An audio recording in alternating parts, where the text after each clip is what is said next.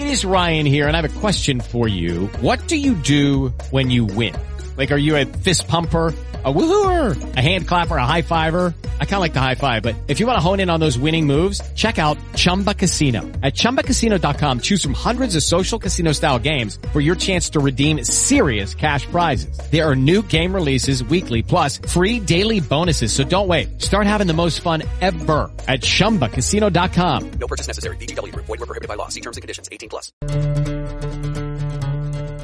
Muy buenas noches, acabamos otra semana, estamos otra vez en viernes, en viernes de hora 20 y como cada semana, como es habitual en días viernes, vamos a tener hoy un debate especial, un debate en el que procuraremos entender los últimos fenómenos climáticos, analizar cuáles son las opciones y salidas a la actual emergencia, de hecho, pensar si así es como debemos llamar esta situación, si estamos en una emergencia. Queremos también debatir sobre las claves de la adaptación qué tan eficientes han sido los acuerdos como el de París y qué podemos esperar de lo que ocurra en 100 días más o menos con la COP26 que se reunirá en Glasgow. Al tiempo vamos a intentar darle una mirada a los fenómenos climáticos internos, entre otras en esta noche tan fría de Bogotá como todas las últimas y con tantos calores como los que ha tenido, por ejemplo, el centro del Caribe por allá en Montería y en Cincelejo y de los que hemos ido dando, dado cuenta en los informativos de Caracol Radio. Una mirada, les decía, a estos fenómenos climáticos y una mirada también a lo que tanto nos preocupa y de lo que también hemos hablado otras veces, la fracasada aprobación del acuerdo de Escazú por parte del Congreso, en el que tuvo una responsabilidad directa el actual o el nuevo presidente del Congreso y que esperamos de él, por supuesto, que asuma su papel como máximo dirigente político del legislativo colombiano y le dé el trámite que merece el acuerdo de Escazú con el que nos comprometimos ante la comunidad internacional. Por supuesto, para empezar, les doy un saludo y un agradecimiento muy especial a nuestros panelistas virtuales de esta noche, los que hacen posible este debate de hora 20 aquí en Caracol Radio. Inicialmente saludo a Juan Pablo Ruiz. Juan Pablo, muy buenas noches. Buenas noches, Luis Alfonso. Muchas gracias por la invitación. Juan Pablo es economista, es experto ambientalista, consultor de las Naciones Unidas, economista que escribe en El Espectador. Le agradezco mucho su saludo, Juan Pablo. Me suele ocurrir que me digan Luis Alfonso, yo creo que así me dieron haber bautizado, pero no fue así. Yo soy Alfonso solo, Juan Pablo, para que tache el Luis de entrada en el resto del programa, por favor. Y saludo también a Brigitte Baptiste. Brigitte, ¿cómo está? Buenas noches.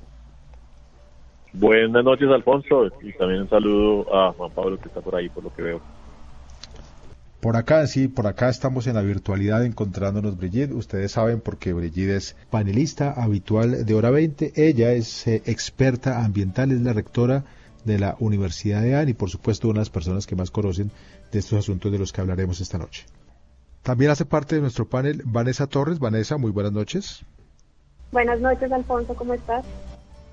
Bien, Vanessa, muchas gracias, muchas gracias, Vanessa. Es eh, nuestra panelista de esta noche, Vanessa Torres, abogada ambientalista, subdirectora de Ambiente y Sociedad. Y completa nuestro panel Benjamín Quesada. Buenas noches, Benjamín. Buenas noches, eh, Alfonso. Saludo a todos los oyentes. Benjamín es climatólogo y profesor de la Universidad del Rosario. Eh, con Juan Pablo, con Brigitte, con Vanessa, Benjamín, vamos a estar hablando entonces de estos temas que les decía en este 2021 en que eh, esta frase que era un lugar común tantas veces, nadie está salvo, parece que ha dejado de ser tanto un lugar común y se ha vuelto una realidad después de que la Tierra en 2020 tuviera un obligado respiro, un doloroso respiro además, por las restricciones que nos impuso a todos en la pandemia, cuando los carros, los aviones, los demás medios de transporte, las fábricas incluso se quedaron paralizados, estacionados y de alguna manera los ecosistemas eh, se empezaron a recuperar, aunque hay distintas opiniones, distintos datos al respecto y puede ser que haya sido grande, pequeña o incluso algunos dicen casi inexistente la recuperación de los ecosistemas. Sin embargo, sí fuimos testigos de cómo eh, la actividad humana, o por lo menos lo tuvimos más patente, cómo la actividad humana genera una contaminación que le hace mucho daño al planeta.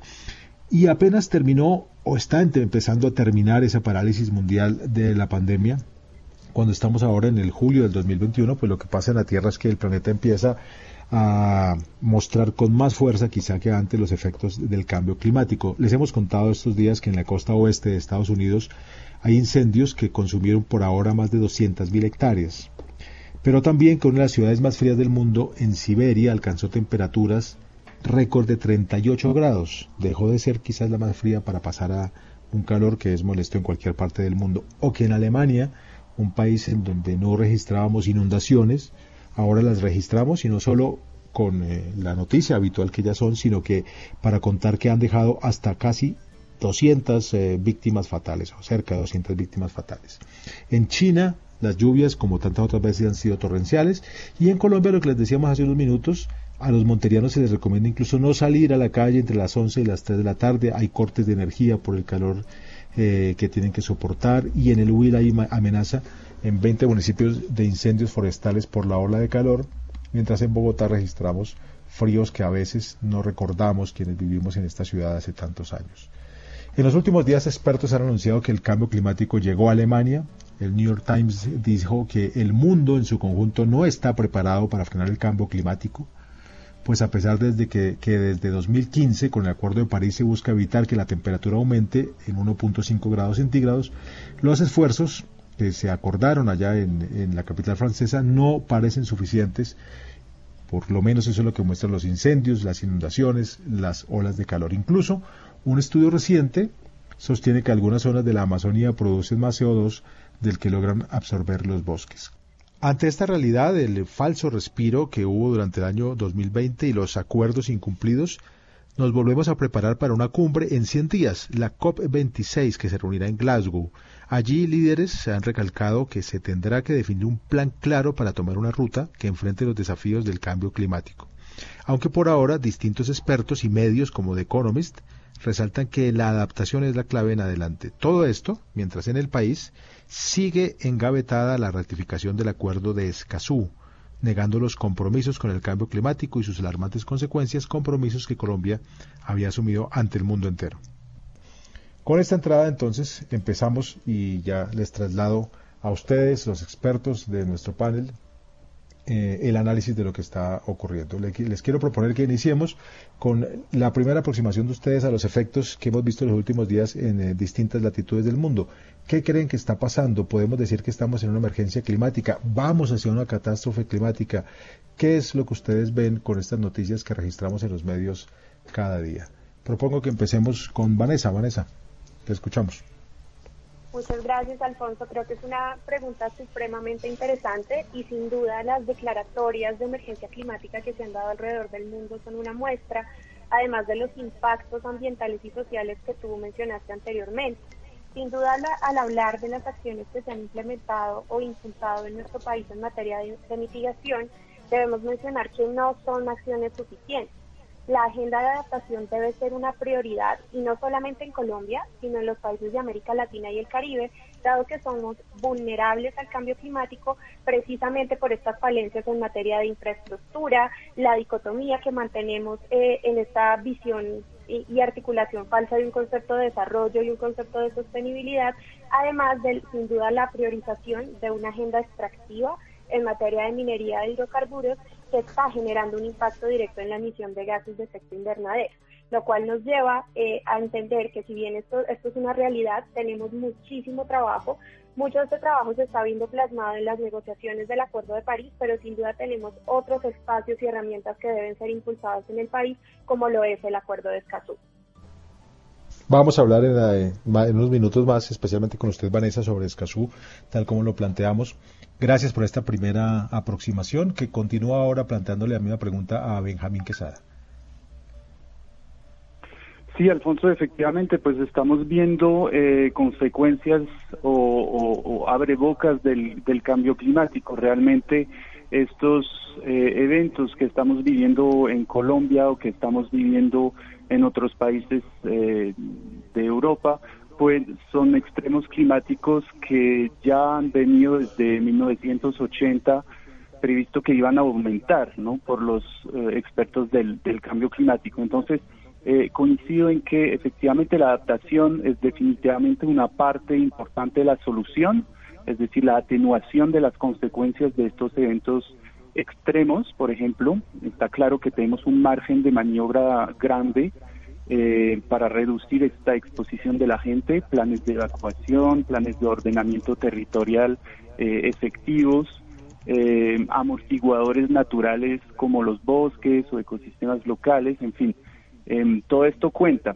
sí, sin duda hace la diferencia durante unas inundaciones en términos de, de reducción de muertos o de daños.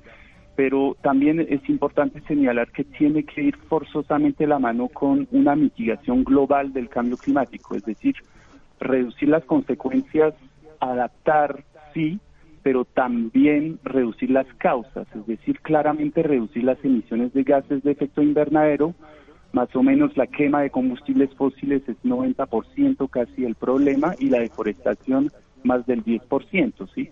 Entonces, lo tenemos que hacer, eh, Colombia pues lo tiene que hacer, tenemos que hacer un enfoque diferencial, los países industrializados son mucho más responsables. Yo soy de, Francia, entonces lo digo con, claridad. Francia tiene que actuar mucho más en términos de eh, reducción de emisiones y eh, los altos recursos o los altos cargos que, que, conllevan una responsabilidad mayor, pues también tienen que actuar más porque la responsabilidad está eh, en sus manos. Entonces, en fin, las acciones políticas, pues desde ya van a determinar esta cantidad adicional de eventos a los cuales vamos a estar eh, expuestos y esta reducción de gases de efecto invernadero es el termostato realmente de, de, lo que vamos a estar expuestos.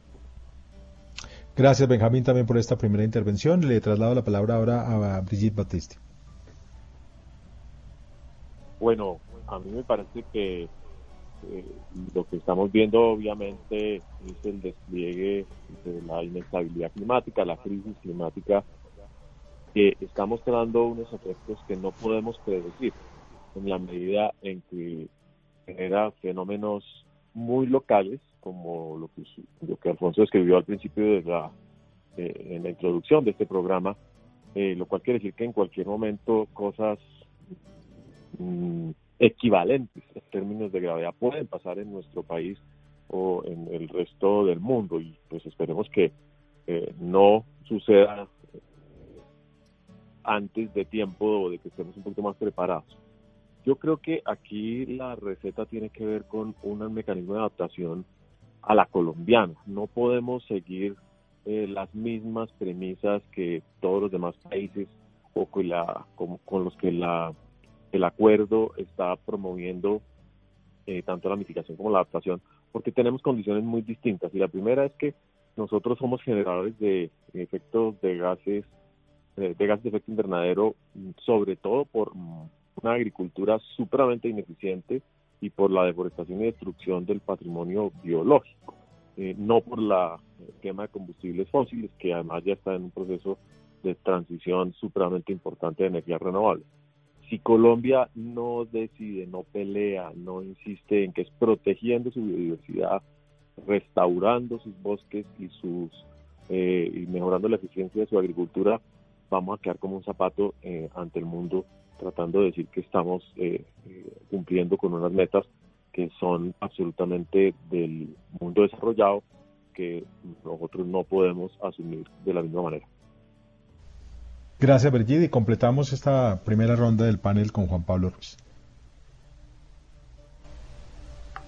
Bueno, gracias, Alfonso. Y desde luego un, saludo a Brigitte, a Vanessa y a también que no había tenido la oportunidad de saludarlos. Bueno, lo que hoy nos está demostrando lo que está ocurriendo es que el costo, desde el punto de vista estrictamente económico, el costo de no actuar es mayor que el costo de, de la prevención y de la actitud que de todas maneras genera un costo. O sea, lo que tenemos que ser conscientes es que a partir de, este momento tenemos que hacer grandes inversiones para disminuir efectos negativos, solamente para atenuar esos efectos, pero que vamos a tener que vivirlos, vamos a tener que vivirlos y vamos a tener que asumir eh, situaciones como las que estamos viviendo en muchas partes de Colombia, donde las lluvias eh, eh, intensas nos están llevando igualmente no solamente las inundaciones, sino la destrucción de la infraestructura, donde la irregularidad climática está haciendo imposible el cultivo para el campesino de acuerdo al ciclo tradicional,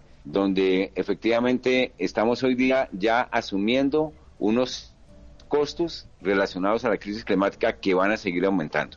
Entonces, sin duda, dado que en el caso de Colombia a diferencia de los países industrializados. Eh, lo que se llama el cambio de uso de la tierra, en las actividades agrícolas y las forestales son las que están generando la mayor parte de las emisiones, pero al mismo tiempo están empezando a generar impactos negativos sobre nuestra propia economía. Entendamos que si nosotros destruimos la Amazonía, vamos a tener un impacto sobre la, el abastecimiento de agua en la ciudad de Bogotá. Entonces, desde ya tenemos que entender que la crisis climática la tenemos que enfrentar todos de manera conjunta desde el país y obviamente en la relación con el planeta, pero las tareas son muchas y ya estamos tarde. Es decir, ya los costos van a ser muy altos y entre menos invertamos en la adaptación y en la mitigación, más altos los costos del impacto climático. Pues de verdad muy interesante escucharles a ustedes los planteamientos. Esto me hace surgir un montón de preguntas. Voy a empezar a evacuarlas. Eh, por ejemplo, eh, escuché, me pareció entenderle, y me, me, corrige si no es así, Brigitte, que plantea usted que tenemos que ensayar como soluciones locales, una solución colombiana, digamos. Pero cuando estamos hablando de un problema que es universal, eh, es, primero, ¿es posible tener una solución local? Y segundo, si la encontráramos, eh, ¿eso sería suficiente para lo que necesitamos hacer?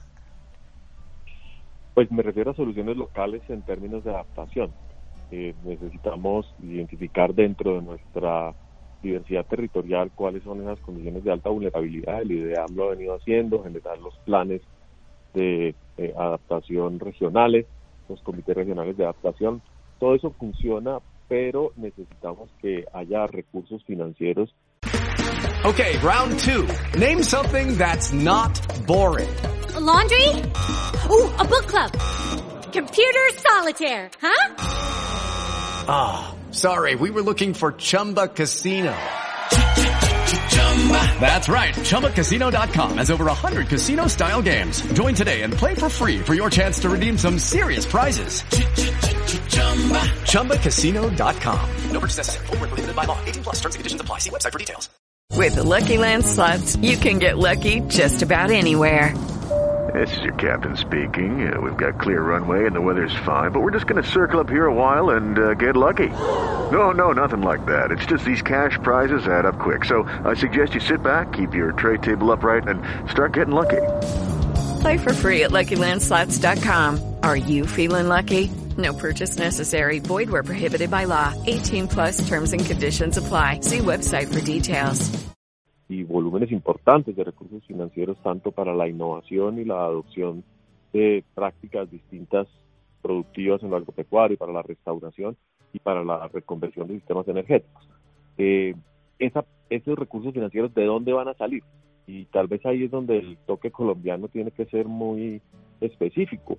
Eh, los nuestros van a salir de recuperar la sostenibilidad en el uso de la biodiversidad o promoverla, porque hay muy poquito uso, recuperar las pesquerías, recuperar los bosques, recuperar eh, todos los hábitats marinos y, continentales, eh, pero al mismo tiempo utilizar bien esos esa ventanita de petróleo que a mucha gente le parece que no debemos utilizarla, que ya no hay ese espacio, y yo creo que sí, porque eh, nosotros no somos emisores a partir de, de ese combustibles fósiles. Entonces, ¿de dónde van a salir los recursos? De las regalías y de una orientación muy concreta de los beneficios que obtengamos en estos pocos años. Mientras tanto, los demás países sí tienen que ir disminuyendo radicalmente sus fuentes eh, de consumo de petróleo. ¿Qué opinión tienen los demás sobre este planteamiento que nos hace Brigitte? Juan Pablo, por ejemplo. Bueno, yo creo nosotros en Colombia ya hemos hecho una propuesta que está empezando a andar, que se llama el Pacto por la Vida. El Pacto por la Vida es una convocatoria desde los ambientalistas, de los cuales Brigitte es uno de ellos. Somos 21 eh, entre ambientalistas y académicos que convocamos a la ciudadanía colombiana a que desde nuestras acciones establezcamos eh, pactos con el sector productivo, pactos con el gobierno, pactos con las instituciones para ir avanzando en la mitigación y especialmente en la adaptación frente a la crisis climática. Entonces, hemos hecho un llamado que tiene, que hemos llamado más allá de, del Acuerdo de París, en el sentido en que como ciudadanos no podemos esperar a que sean los gobiernos los que tomen todas las decisiones. Nosotros como ciudadanos tenemos que empezar a actuar. Sabemos que naturalmente la solución eh, viene de, de una gestión global, de una gestión global que sin duda va a tener que eh, tener en cuenta temas como sanciones en el mercado internacional, en el comercio internacional para los países que no estén disminuyendo sus emisiones, pero nosotros como ciudadanos tenemos también un, un aporte que hacer y pensamos que es importante que nos vinculemos a ese pacto por la vida donde lo que hemos propuesto a la sociedad colombiana es que cada uno de nosotros en nuestras empresas, en nuestras vidas cotidianas, en nuestra academia, nos vayamos formando para gestionar ese cambio, porque es un cambio estructural donde tenemos que cambiar no solamente los procesos de producción, sino también los procesos de consumo hacia un consumo responsable. Y en este momento, pues eh, hay que avanzar, hay que avanzar en la tarea, no hay tiempo que perder y todos debemos trabajar conjuntamente. Vanessa, ¿qué piensa sobre eso? Usted que antes nos planteaba la urgencia de, de terminar esos incumplimientos como el de Escazú, por ejemplo. Si no podemos con eso, que ya estaba eh, como claro, casi como un compromiso del mundo, ¿vamos a poder eh, encontrar camino en el país para este tipo de acuerdos? Sí, sí, precisamente escuchando a Juan Pablo y, y escuchando a los demás, a quien de hecho aprovecho para mandar un abrazo porque me saludé directamente, creo que hay un punto clave en toda esta discusión, además de todos los impactos y esa visión técnica ambiental que es tan importante, y es el impacto que, que generaría o que está generando una crisis climática a los derechos humanos, porque es un impacto que es a una escala que el planeta jamás ha percibido ni jamás ha enfrentado, lo cual nos pone en una situación de asimetrías, ¿no? Donde poblaciones vulnerables van a ver unos impactos más directos a sus derechos frente a otras eh, que no lo son tan.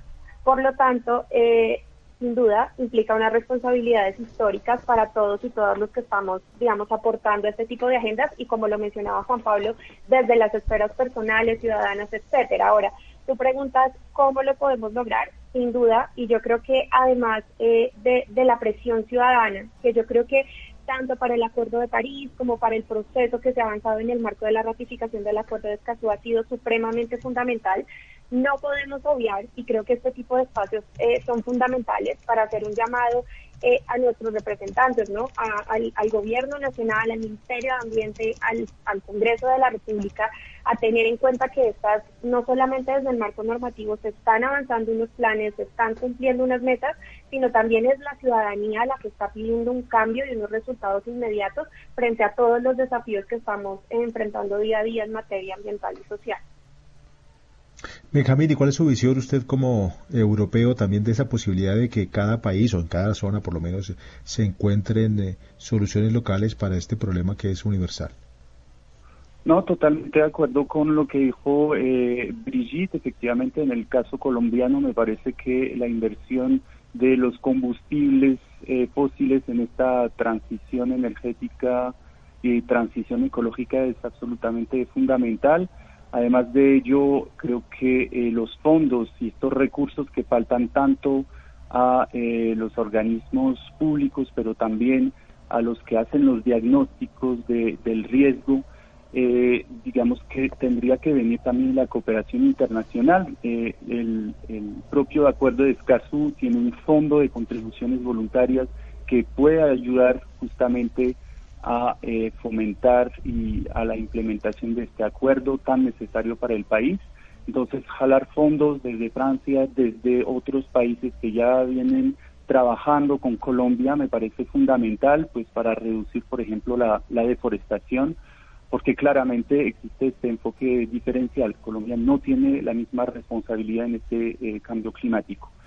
Además de ello, señalar que pues eh, la comunidad científica viene eh, avisando que eh, donde está el problema, eh, que en Colombia, pues sobre todo las emisiones de gases de efecto invernadero provienen eh, del cambio de cobertura del, del suelo, como lo dijo eh, Juan Pablo, de donde está el problema está también la, la, solución y las soluciones basadas en la naturaleza ya existen, o sea, no, no se trata de, de inventarse unas tecnologías absolutamente inverosímiles, sino que restauración de ecosistemas, reforestación cuando sea razonable, mejor, prácticas agrícolas y ganaderas, pues son cosas que se hacen a pequeña escala en Colombia y tendríamos que tener fondos para eh, pues poder potenciar esto realmente, porque la parte diagnóstico en Colombia es algo que falta a nivel de investigación e información sistemática del riesgo por extremos de calor o extremos de lluvias. Estamos viendo una alerta roja en Mocoa eh, cosa que ya pasó en 2017, que pasó en 2018. Entonces, ¿cuántos pueblos más se podrían derrumbar o, que la lluvia pudiera arrastrar si no se hace nada en, materia de adaptación. Entonces necesitamos un diagnóstico del riesgo climático eh, fundamentalmente. Bueno, quiero plantearles ahora una variable política, porque pues ustedes lo han dicho, no, si no hay una voluntad política clara, es muy difícil que podamos, que, logremos variar el rumbo que, el rumbo que llevamos. Eh, estamos justamente empezando una campaña política muy intensa en Colombia eh, escuchamos noticias, por ejemplo, como contábamos esta mañana en los espacios informativos de Caracol Radio, de un proyecto que en Chingaza algunos dicen que es un proyecto ecoturístico, otros dicen que no, pero que de, desarrollarse claramente afectaría este páramo que genera todo el agua, casi todo el agua que se consume en Bogotá. Eh, y hay tantas noticias que, muestran cómo los dirigentes y la clase política realmente pareciera que no están sintonizados con las necesidades. Eh, ¿Ven ustedes que en, este, eh, en esta discusión política que está empezando en Colombia eh, se le está poniendo la atención necesaria a los temas del clima? ¿Lo ven ausente del panorama hasta ahora? ¿Qué piensan de lo que han podido escuchar de candidatos, precandidatos, partidos políticos en los últimos meses? a ver, ¿quién quiere empezar? Quizás Benjamín, por ejemplo por el norcolombiano. Eh, pues la verdad no, no, no he visto pronunciamientos eh, frente a los eh, candidatos políticos colombianos, eso no significa que no, no hubo, yo sé por ejemplo que hace algunos años se, se, propuso una cátedra sobre cambio climático, una cosa que me parece absolutamente fundamental eh, desde el punto de vista educativo y, y, desde chiquito realmente, porque pues, eso contribuye realmente a que eh, pues podamos tener profesionales y gente consciente de este problema. Entonces, realmente a nivel de, Colombia yo mm, pues no me pronuncio porque la verdad no, no, no sé lo que han dicho los candidatos a, este respecto. Eh, Brigitte, le traslado la misma pregunta y usted que quizás es de, de quien está aquí en el panel la que más cerca ha estado de diálogos políticos recientemente. Sí, muy, muy interesante y muy importante. Y realmente no hemos oído mucho, no hemos oído mucho, eh, y por supuesto no me voy a referir a nombres de, personas ni de movimientos. Eh, lo que sí necesitamos es que se hable mucho y que se proponga esto como un reto a quienes aspiran a eh, representarnos en el Congreso de la próxima legislatura o a quienes queramos escoger en la presidencia, en el cargo ejecutivo más importante de este país. Eh, esa conversación sobre cambio climático tiene que ser profunda e incluso debería provenir de un mandato popular. Juan Pablo hizo una referencia muy, muy importante a la sociedad civil, cómo la sociedad civil eh, tiene que plantear ya unas, unos compromisos muy concretos que a veces desde otras instancias son difíciles de establecer. Hace unos días hicimos el lanzamiento de nuestra plataforma de conversaciones interuniversitarias pilas con el futuro.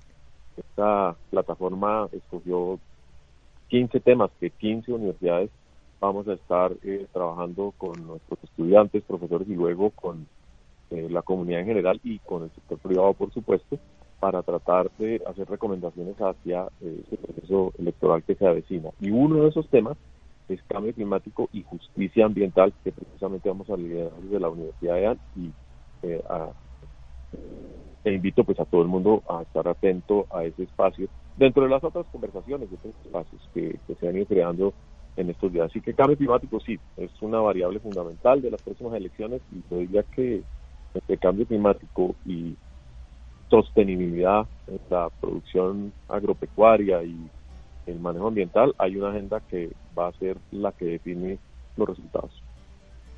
Tenemos que estar muy atentos a ese tipo de iniciativas. Por supuesto, quiero escuchar, tenemos que escuchar las opiniones en este sentido de Juan Pablo de Vanessa, pero les pido que lo hagamos después de una pausa que vamos a hacer en el debate de hora 20. Por ahora, para escuchar la actualidad de los deportes, en esta noche que también están arrancando los Juegos Olímpicos en Tokio.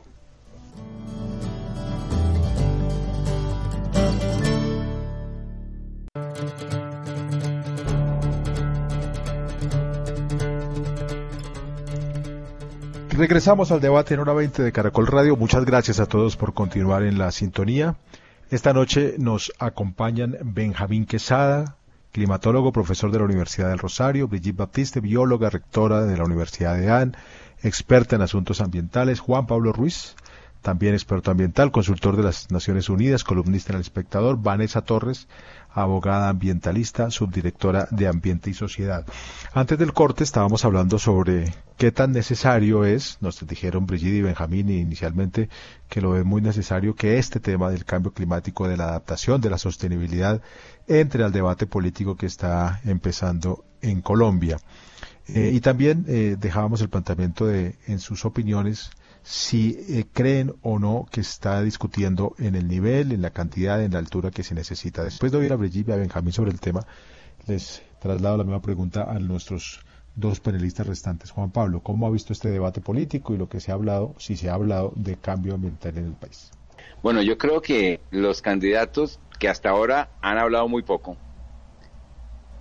han descuidado un tema que es puramente importante y es el potencial que tiene Colombia de hacer un canje de deuda por los servicios de regulación climática que aporta ese 52% de la superficie del país que está hoy cubierta de bosques. Colombia puede proponerle al mundo eh, y a las entidades multilaterales y en, en términos binacionales un canje de deuda no basados en la pobreza, en la posibilidad de pago, no, basados en la riqueza de los servicios ambientales que el país le está ofreciendo al planeta y desde esa perspectiva podemos conseguir la financiación para poder invertir en los proyectos de adaptación y mitigación al cambio climático y entre otras cosas también a buscar compensar a las organizaciones sociales y a las comunidades que hagan gestión ambiental. Entonces me parece que sería muy importante que dentro de los eh, dentro de las propuestas de las de los candidatos estuviese el tema del canje de deuda por servicios climáticos, por servicios de regulación climática en las cuales somos una potencia. No solamente en términos, digamos, de, del clima, sino también en términos de la conservación de la diversidad y de la estabilidad que significa la biodiversidad frente a temas tan, tan, tan, tan graves como el de las pandemias. ¿no? Entonces son servicios que nosotros tenemos que buscar compensaciones y ahí está una financiación que los candidatos deben tener en cuenta como una opción. De otra parte, estoy completamente de acuerdo con los dos compañeros de panel que han mencionado cómo la educación es clave. Eh, si no nos educamos para el cambio climático, si no cambiamos nuestros patrones de consumo, si no cambiamos la manera como demandamos los productos que vamos a consumir de tal forma que de, obliguemos a los productores a modificar sus prácticas productivas, pues la posibilidad del cambio es mínima. Entonces la educación es una tarea clave. Gracias. Vanessa, también su respuesta. Gracias por esa pregunta y, me parece súper interesante el contexto en el que tú lo planteas, ¿no? que es la situación actual de un ecosistema tan importante eh, como es el corredor de páramo. Eh, de hecho, sí, efectivamente, uno de los temas que de hecho ha sido ignorado eh, completamente desde, desde una visión política es el tema del impacto acumulativo que están generando diferentes proyectos de desarrollo. ¿no? En el caso del corredor de páramos tenemos tendidos eléctricos, tenemos carreteras de corta generación, represas hidroeléctricas, etcétera, que sin duda ya están generando un impacto. Y por otro lado se deja a un lado y, y completamente ignorados las propuestas que se impulsan desde las comunidades, desde eh, economías sostenibles que han perdurado por muchísimos años. Y es acá donde viene uno de los grandes desafíos, que es, por ejemplo, retomar eh, la discusión sobre el pago por servicios ambientales. Esto es una deuda que se tiene en Colombia hace muchísimo tiempo y que se ve reflejada, es una necesidad que se ve reflejada en diferentes proyectos que ya se impulsan a nivel comunitario, como por ejemplo la reconversión en temas eh, ganaderos en la Amazonía colombiana, etcétera. Ya hablando puntualmente eh, de, estas visiones políticas hacia, hacia el próximo año, eh, yo estoy de acuerdo, sin duda, con, mis compañeros de panel en que no, no hay como posturas fuertes en materia ambiental. Eh, me sumo, digamos, a las alternativas que proponen. Yo adicionaría que, sin duda, eh, una de las de los grandes compromisos que debe traer un, un, candidato a la presidencia debe ser la ratificación e implementación del acuerdo de Escazú. Y es que si uno lo articula con la agenda ambiental, eh, con la agenda climática, es claro que no se puede tener una agenda climática sin, por ejemplo, un derecho al acceso a la información fortalecido. Y aquí voy como un ejemplo para que se entienda cuál es la relación entre el acuerdo de Lucky Land Casino asking people what's the weirdest place you've gotten lucky. Lucky? In line at the deli, I guess. Aha, in my dentist's office. More than once, actually. Do I have to say? Yes, you do. In the car before my kids' PTA meeting. Really? Yes. Excuse me, what's the weirdest place you've gotten lucky? I never win and tell. Well, there you have it. You can get lucky anywhere playing at LuckyLandSlots.com. Play for free right now. Are you feeling lucky? No purchase necessary. Void where prohibited by law. 18 plus. Terms and conditions apply. See website for details. La agenda, la agenda de cambio climático. El artículo 6 del Acuerdo de Escazú que regula el acceso a la información habla precisamente de la generación y la creación de un registro de emisiones y transferencia de contaminantes en materia de aire, agua, suelo y subsuelo.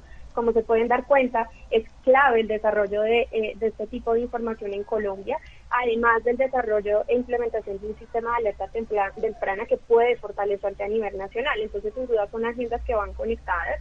Y también creo que más allá de entender cuál es la agenda política y lo que podemos pedir, también es un compromiso de nosotros como ciudadanos de estar alertas que, sobre las propuestas que vienen, que sean propuestas sólidas y no meramente declarativas.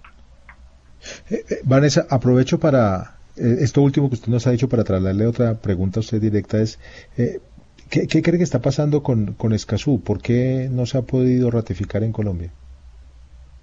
Bueno, eh, como, como, digamos, para hacer un poquito de contexto, el, el acuerdo de Escazú es el primer acuerdo para América Latina y el Caribe que articula derechos ambientales y, derechos humanos, desarrolla los tres pilares de la democracia ambiental, que es el derecho al acceso a la información, la participación ciudadana y la justicia ambiental. Un acuerdo que fue negociado eh, en América Latina y el Caribe y para nuestra región. Participaron más de 800 organizaciones de la sociedad civil, comunidades, empresas en todo este proceso de negociación. Nosotros como Ambiente y Sociedad acompañamos este proceso durante cuatro años.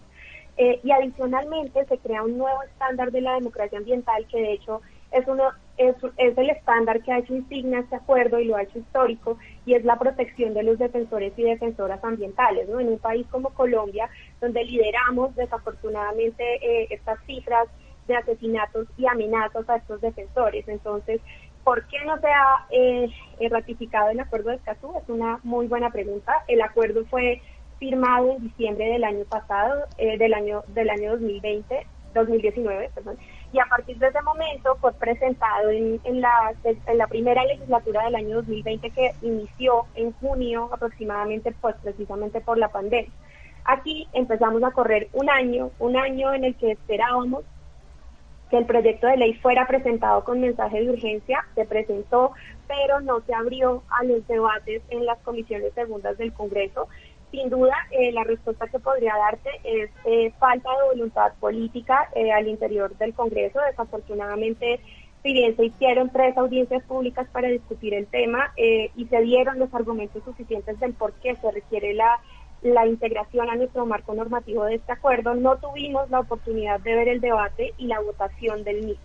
Entonces, lo que, digamos que el mensaje que nos queda a nosotros, el primero es que sin duda el acuerdo no fracasó, todavía y de hecho con la nueva legislatura se abre una nueva oportunidad para que el, el, gobierno nacional, de hecho el ministro de Ambiente se comprometió expresamente a través de su cuenta de Twitter a que iba a presentar el acuerdo de Escazú con mensaje de urgencia en el inicio de la nueva legislatura.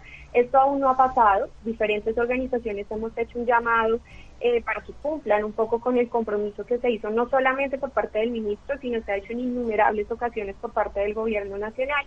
Entonces ahora empieza una nueva etapa en donde como ciudadanía debemos exigir al gobierno que presente el proyecto de ley con mensaje de urgencia y posteriormente cuando lo haga eh, exigir a los congresistas que se haga el debate. Creo que eh, la ciudadanía necesita esta discusión ya que se han presentado tantos argumentos a favor del acuerdo de Escazú. Eh, Benjamín, quiero aprovechar su presencia para que usted nos ayude a ilustrar a los oyentes por qué es importante este acuerdo en el mundo, qué otros países está como en, en primer lugar de discusión el acuerdo de Escazú.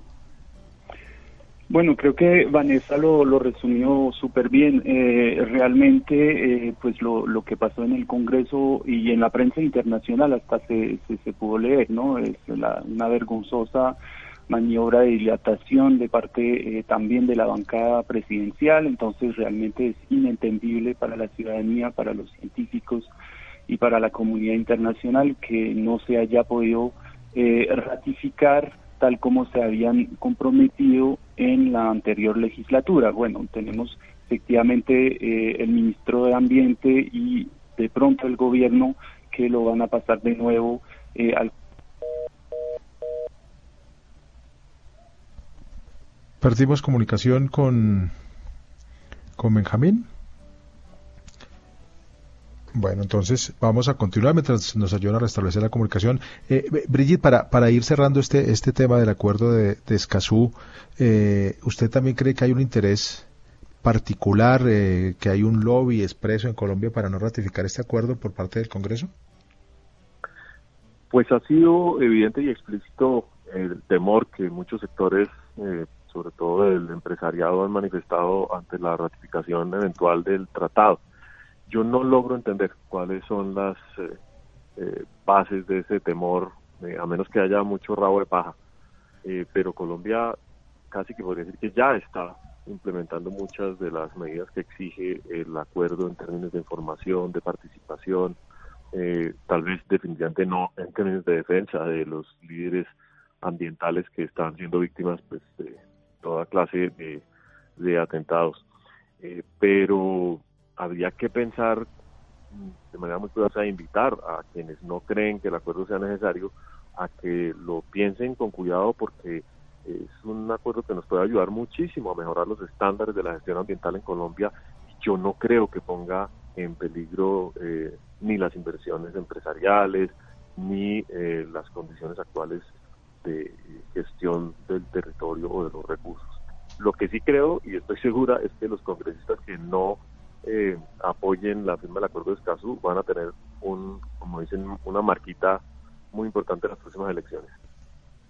Claro, quedan con ese, con esa marca, como usted dice, que ojalá eh, pues recuerden los, los votantes en su momento. Juan Pablo, eh, pensando fatalistamente si no se eh, lograra la aprobación en el Congreso de este acuerdo, ¿qué consecuencias eh, tendría eso para el país?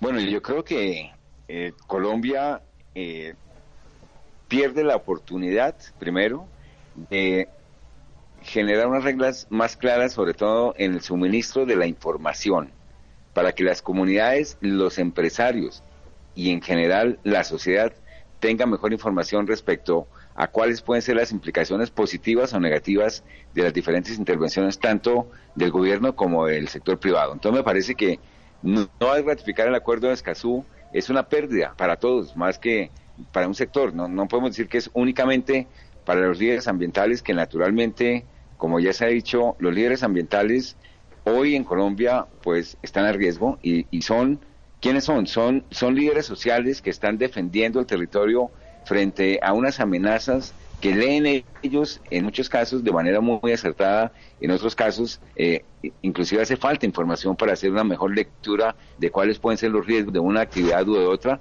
y, y, con seguridad que si tenemos mayor claridad tenemos mayor posibilidad de llegar a acuerdos, de tener convergencias, de llegar a soluciones eh, eh, que nos permitan avanzar para el bienestar eh, y, y, la, y la convivencia pacífica de todos. De manera que pienso que Colombia pierde una oportunidad, no se entiende muy bien por qué eh, algunos sectores, eh, algunos gremios de la producción le temen tanto a, a, un acuerdo que no tiene nada más que la participación de la sociedad civil informada y al mismo tiempo obviamente el compromiso y la posibilidad de una auditoría internacional también respecto a la seguridad y al respeto por la vida, que es naturalmente un hecho que tiene que ser primordial para la vida pacífica en Colombia.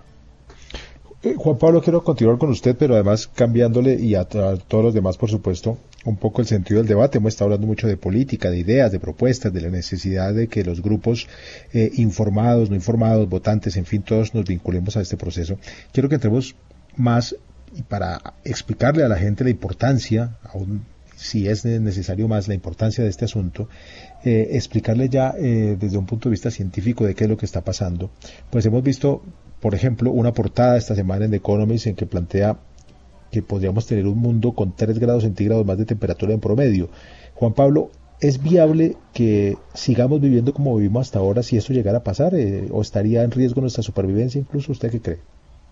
Bueno, indudablemente tenemos que entender que el bienestar no depende únicamente o necesariamente de una mayor disponibilidad de bienes de consumo, que es necesario pensar en que efectivamente hay estratos de, de, la sociedad que para tener un mayor bienestar no tienen que tener una mayor riqueza, tienen que tener es un ambiente más sano, un ambiente de coexistencia, de una mejor distribución. Entonces, eh, pensar en, la, en, enfrentar la crisis climática incluye también un cambio de actitud frente a las eh, posibilidades de la producción y del consumo. O sea, nosotros tenemos que entender que el bienestar de una sociedad no depende del crecimiento permanente eh, de los registros del Producto Interno Bruto, sino realmente depende de la estabilidad en la posibilidad de disfrutar ciertos bienes eh, materiales y no materiales, digamos, que nos permiten un, un mejor vivir. Entonces, eh, evidentemente, este mundo es finito, ya estamos entendiendo que es finito, estamos entendiendo que agredirlo significa recibir de la naturaleza unas respuestas que nos resultan supremamente costosas y que desde ya tenemos que empezar a cambiar los hábitos de producción, pero también los hábitos de consumo y también las relaciones entre nosotros mismos. O sea, en, en muchas circunstancias no es un tema de mayor producción, es fundamentalmente un tema de mejor distribución. Vanessa, ¿qué efectos tiene eh, esta situación de llegarse a concretar la advertencia que hace de Economist? ¿Qué consecuencias tendría sobre la agricultura, los ecosistemas, sobre nuestra vida?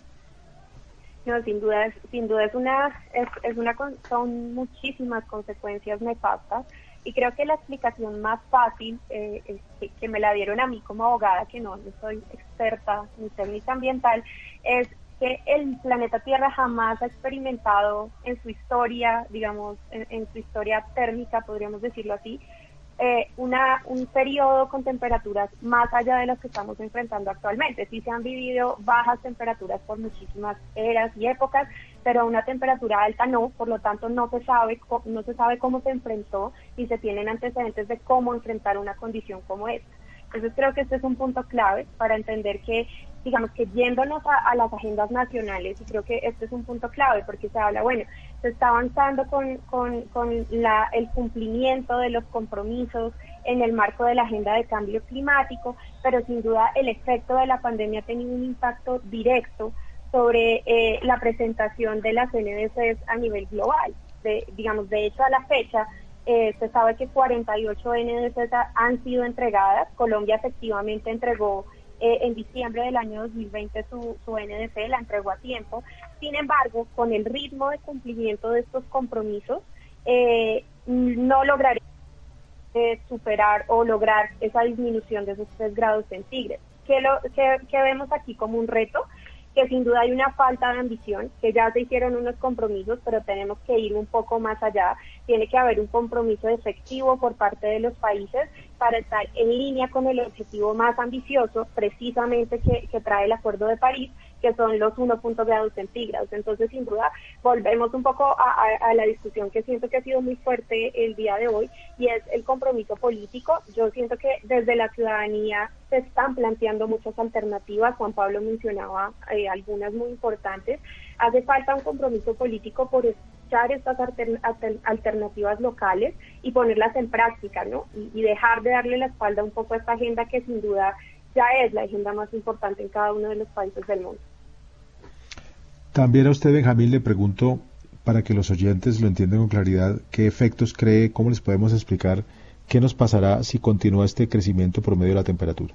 Efectivamente, eh, como lo dijo Vanessa, los países y las políticas actuales apuntan hacia 3 grados más encima de niveles preindustriales para finales de siglo. Para que la gente entienda bien, estos tres grados están por fuera del Acuerdo de París. El Acuerdo de París define por lo menos una meta a dos grados. Y cabe resaltar entonces qué significa estos grados, ¿no? Son grados de temperatura a nivel global, pero los impactos son muy grandes cuando tan solo se cambia de 0.5 grados.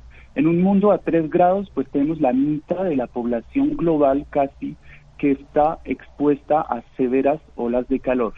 Aprovecho para señalar que Colombia es uno de los países, según la literatura científica, más expuesta a olas de calor y más vulnerable, ¿sí? por la poca adaptación, justamente lo veníamos hablando eh, tanto a nivel hospitalario como a estos extremos de calor.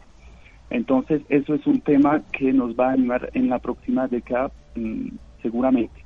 Hablaba también de la agricultura, pues en un mundo a tan solo dos grados estamos perdiendo eh, rendimientos agrícolas en un 7%, a veces 10% para maíz o, otros cultivos que son eh, fundamentales para, eh, para la población. En un mundo a tan solo dos grados ya no hay corales eh, casi en, el planeta. ¿sí? Entonces todo esto concierne a Colombia tanto a nivel de seguridad alimentaria como de biodiversidad, ¿sí? la pérdida de capturas pesqueras o la pérdida de biodiversidad se incrementaría y duplicaría por cada 0.5 grados eh, que se hace a nivel global. Eh, la subida del nivel del mar también, ¿sí? cada 0.5 grados significa 10 centímetros más, es decir, 10 millones de personas a nivel mundial que están eh, expuestas. Entonces, todo este cuento, perdón, todo este cambio climático es real y realmente eh, tan solo un grado hace la diferencia eh, de manera tremenda en todas nuestras actividades y pues coincido con, con Juan Pablo, realmente toca mm, pasar de la noción de recursos naturales hacia realmente sistemas de soporte a la vida, porque nuestra calidad de vida depende del medio ambiente y, depende de una calidad ambiental realmente. nos quedan 30 segundos para terminar, se los quiero dejar a Brigitte también para que en este espacio tan corto nos cuente qué piensa usted de, de esa posibilidad, Brigitte. 3 grados centígrados implican el colapso de la civilización. Por eso la ciencia insiste en que 1.5 debiera ser la tarea, 2 grados ya es supremamente complicado. Vamos a perder la capacidad inmunitaria del ecosistema planetario y eso es absolutamente desastroso. Gracias, Brigitte. Pues esperemos que espacios como este que hemos tenido durante la última hora en Caracol Radio, por lo menos pongan un granito de arena para que todos seamos conscientes de la gravedad del problema al que nos enfrentamos. Gracias también a Juan Pablo, a Vanessa, a Benjamín, a todos ustedes oyentes por acompañarnos esta noche. Termina el debate de hora 20, ya vienen las noticias de última hora, después el alargue. El debate hora 20 regresan el próximo lunes. Feliz fin de semana para todos.